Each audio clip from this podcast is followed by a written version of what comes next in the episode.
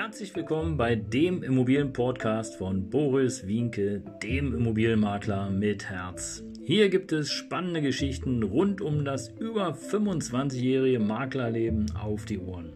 Ich freue mich auch im Namen meines Teams von 3V Immobilien, dass ihr dabei seid. Los geht's, euer Immobilienexperte Boris Wienke. Ja, Servus und Hallo, hier ist wieder dein Immobilienmakler mit Herz und äh, heute mal wieder ein Spezialthema und ähm, aber vorweg möchte ich mich ganz gerne bei dir bedanken, dass du dabei bist, hier auf meinem Kanal von 3V Immobilien oder dem Immobilienmakler mit Herz. ja, genau, Spezialthema Immobilie verkaufen. Besten Preis erzielen? Fragezeichen. Ja, Haus oder Wohnung verkaufen? Makler? Ja oder nein? Und äh, ich gebe dir auf jeden Fall sechs Hinweise, sechs Tipps, sechs Tricks und ähm, sechs äh, Möglichkeiten und Chancen sozusagen, ja, äh, ob du und wie du den besten Preis erzielen kannst, beziehungsweise ob du einen Makler beauftragen solltest. Ja, kommen wir gleich zu dem ersten. Das erste, was du dir auf jeden Fall äh, vornehmen solltest, und äh, so ist es immer im Verkauf, egal ob mit Makler oder ohne Makler, lass mal deine Immobilie äh, einschätzen. Und zwar nicht so sehr, dass du dich auf den Immobilienportalen bewegst und da einfach mal suchst. Ja, okay, kannst du auch machen als zusätzliche Unterstützung. Aber denk immer dran, dass sozusagen ja deine Immobilie was ganz Besonderes ist und äh, in der Regel ja mit den anderen Immobilien, die auf dem Markt sind, sich nicht vergleichen lassen. Warum kann ich das sagen? Ganz klar, du hast ja in der Regel deine Immobilie so ausgebaut, wie du es konntest, wie du es wolltest, was nach deinen Wünschen sozusagen äh, möglich war. Ja? Und du hast vielleicht einen Pool, der hat, äh, weiß nicht, 30.000 äh, Liter, der Nachbar hat einen Pool mit äh, 15.000 Liter Wasser. Also das ist schon mal ein Unterschied und muss man auch anders bewerten. Und insofern ist mein erster Tipp an dich sozusagen, lass eine ordentliche Bewertung machen. Ähm, das kannst du machen entweder über einen vereinigten äh, Sachverständigen. Das ist eine sehr hochwertige Bewertung einer Immobilie.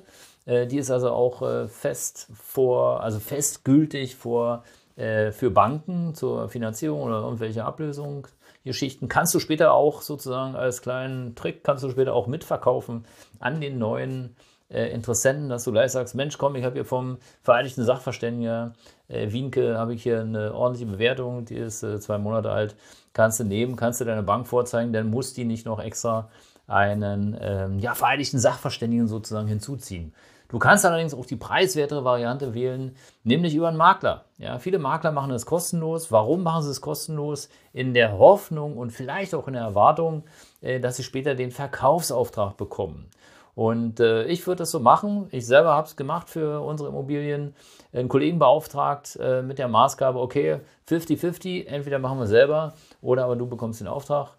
Und ich finde es nur fair, recht und billig. Und das ist vielleicht auch ein Grund, warum du später einen Makler beauftragen könntest.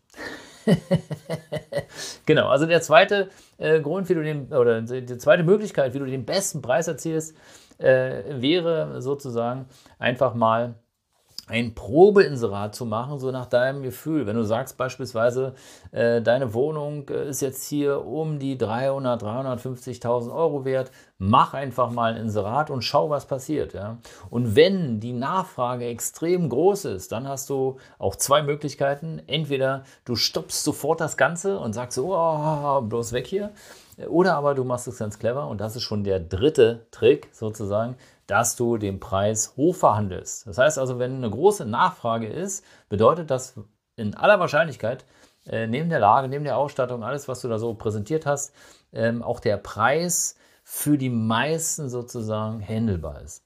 Und äh, ich verrate dir ein Maklergeheimnis, es ist Tatsache so, wenn jemand eine Immobilie haben möchte, dann ist er auch bereit, 10, 20 oder 30.000 Euro mehr zu bezahlen. Das spielt dann in dem Fall keine Rolle, weil es genau seinen Vorstellungen entspricht. Ja, du musst dir so ungefähr vorstellen, wie du siehst ein paar Schuhe und denkst, boah, die Schuhe brauche ich. Du gehst ins Schuhregal, ja, und es ist eine halbe Nummer kleiner. Und du ziehst den Schuh an und denkst, oh nee, soll ich jetzt wirklich nochmal hin und her rennen und woanders nach Schuhen gucken? Du lässt vielleicht sogar noch den äh, Verkäufer bei einer Filiale anrufen und nachfragen, ob es dort den Schuh gibt. Ja. Und wenn es den Schuh dort gibt, ja, dann fährst du dahin. Also du willst das Ding unbedingt haben. Da sind tausende andere Schuhe, also tausende andere Immobilienangebote, aber diese eine Show, diese eine Immobilie willst du unbedingt haben und dafür fährst du sogar dorthin und dafür fährst du vielleicht eine halbe, dreiviertel Stunde zu einem anderen Laden, um diesen Schuh zu kaufen. Und genauso ist es bei Immobilien. Ja, du wirst, wenn du verliebt bist in die Immobilie, wirst du alles tun, um das Objekt zu bekommen.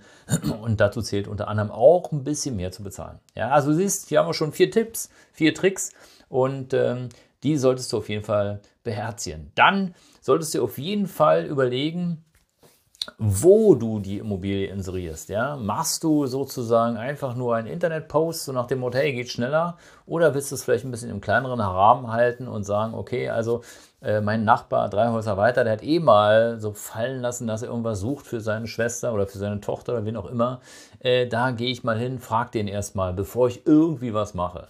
Und ähm, so kannst du auch einen guten Preis erzielen. Ja, klar, jeder, und das muss ja auch klar sein, das ist jedem von uns klar, ja, wenn wir irgendwo hingehen und irgendwas kaufen möchten, dann möchten wir natürlich die beste Qualität, die beste Leistung für möglichst wenig Preis. Ja.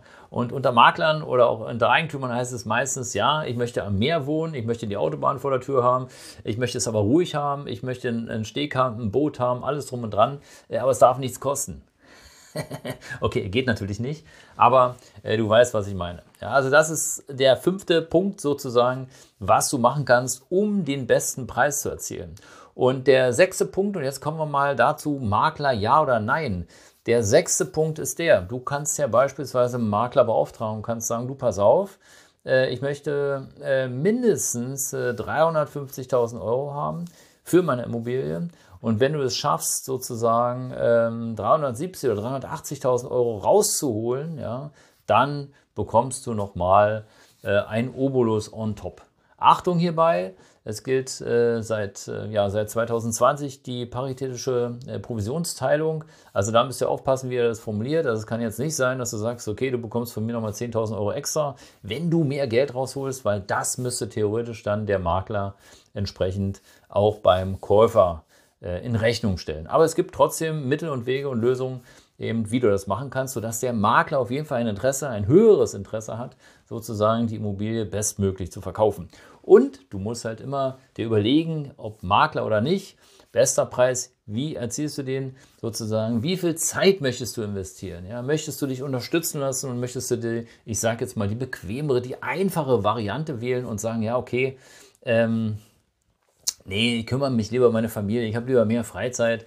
Äh, alle die Interessentenanfragen, Bonitätsprüfung, Besichtigung, Nachverhandlungen, äh, Dokumente organisieren, äh, Entwurf des Kaufvertrages soll alles der Makler machen. Äh, das ist sein Job, dafür wird er bezahlt und ich habe meine Ruhe und habe nachher nur noch den fertigen Kaufvertragsentwurf inklusive den äh, Käufer für meine Immobilie sozusagen vor mir zu liegen und brauche nur noch sagen, okay, den will ich, den nicht, den will ich, den will ich nicht, so will ich, so will ich, so will ich es nicht. Also das ist die Variante, warum du einen Makler beauftragen solltest und vielleicht noch ein Zusatztrick und Zusatzbonus, warum.